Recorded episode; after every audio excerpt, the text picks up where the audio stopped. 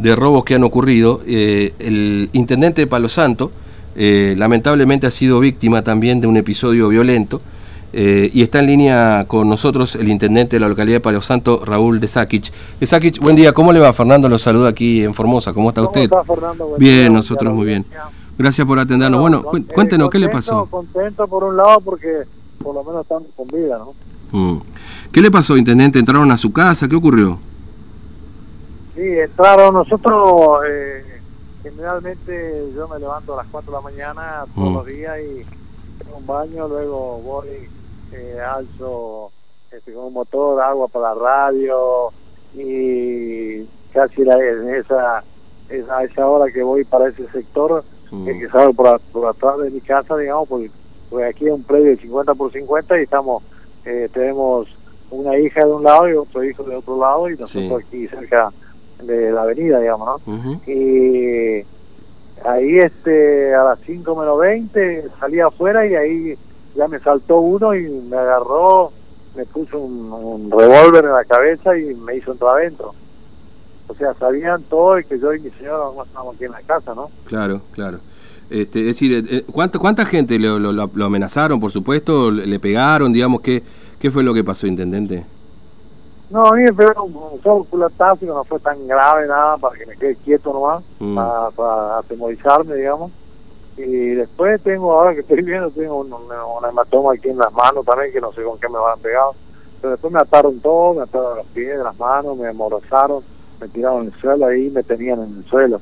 Y mm. después la llevaron a mi señora, también a mí la, la, la ataron, la, la, ataron toda en otra pieza ahí, y bueno, y ahí mi señora le dijo lo que había vendido, que tenía plata eso nada más, pero mm. después, este, gracias a Dios, no, no, no nos lastimaron tanto, digamos. Claro, claro. Eh, ¿Le pedían un dinero, digamos, que evidentemente tenían cierta información? Claro, ellos, ellos, ellos, ellos decían que este, querían los dólares, mm. pero no era la venta en dólares de los animales, sino que era en, pesos, eh, así que Mm. le dijo mi señora dónde estaba, bueno, le, dijo todo, porque yo siempre le, tengo a ellos, cuando hay que hacer hay que entregarle nomás porque claro. agarran y te pueden matar por dos pesos. Claro, sí, sí, sí.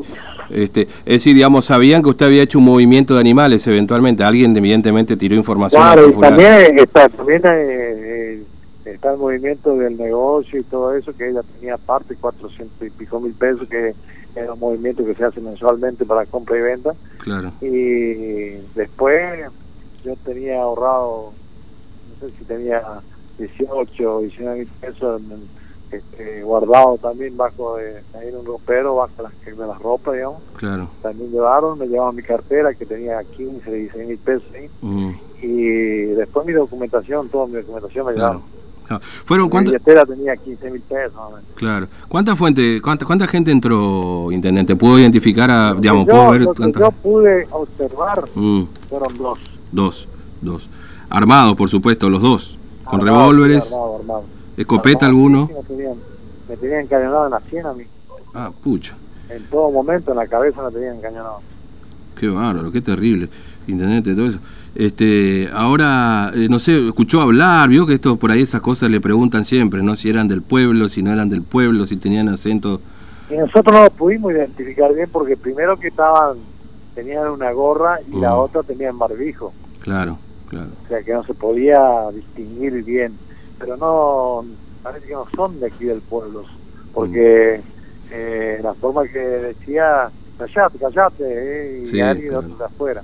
Claro, tenían un, un acento. callate, callate, callate, hablamos con ella. Claro. Y ellos hablan con, con Claro.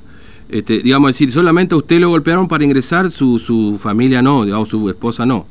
No recibió. No, no, no, ah. gracias a Dios estamos bien nosotros. Nosotros físicamente, ahora psicológicamente ya estamos más tranquilos también. Claro, me imagino que sí. Bueno, un momento de miércoles. Este, ahora, yo no sé si en el pueblo o ahí en la zona debe haber un hecho o, debe pasar muy seguido esto, digamos, ¿no? Es un caso parecido, ¿te acordás? Al, al señor Torromea. Ah, sí, sí, sí, sí, sí. Similar a eso y está eh, de mi casa eh, pasando unos terrenos, está a 100 metros de ahí. Mm. Pero eso fue hace un tiempo ya, ¿no? Sí, eso fue hace un tiempo ya. Claro, claro. Este, Hace tres, cuatro meses.